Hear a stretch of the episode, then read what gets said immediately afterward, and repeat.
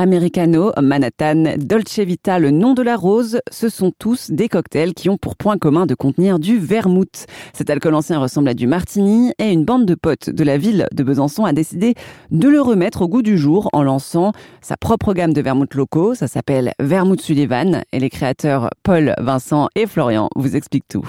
Le vermouth, c'est un apéritif assez ancien euh, c'est du vin principalement. C'est du vin dans lequel on va euh, ajouter euh, des plantes et en premier titre de l'absinthe. C'est de là d'ailleurs que lui vient son nom. Comme c'est des plantes très amères qui rentrent dans la recette, on, y ajoute du sucre sous n'importe quelle forme pour créer un équilibre entre donc ce vin, ces, plantes et le sucre. C'est un alcool qui remonte à quelques années quand même. Moi, je connais pas, j'en ai jamais bu. Est-ce que c'est un vieil alcool? Alors, c'est un alcool euh, qui mérite, euh, on va dire, d'être dépoussiéré parce qu'il a été créé euh, il y a presque trois siècles maintenant. Il a été très, très à la mode dans les années 50, 60 et peut-être 70.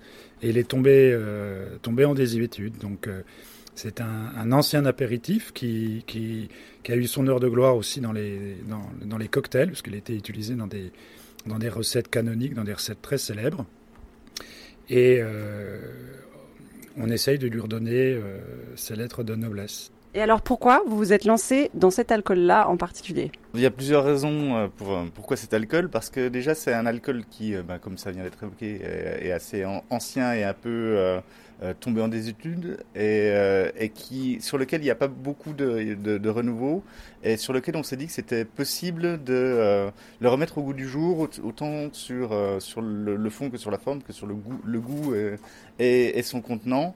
Euh, en voyant aussi que sur le, euh, dans, dans l'univers des spiritueux et des boissons, il y a beaucoup de, de nouvelles marques, de nouveaux procédés, un retour de, euh, de choses plus artisanales, mieux faites, mieux construites. Et sur le marché des vermouths, il y avait que certaines vieilles marques connues mais, mais assez anciennes.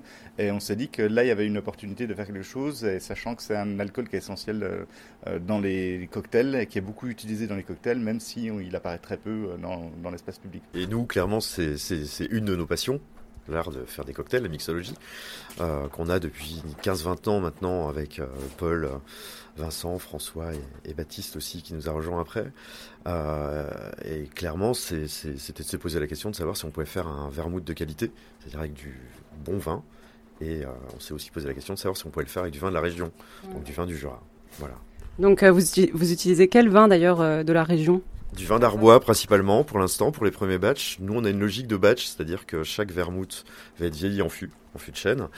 Et, euh, et, pour ces vieillissements, on va se munir de vin et suivant bah, les saisons, suivant euh, le gel, suivant euh, voilà la météo, on va dire, on va se, on va, on va chercher du vin.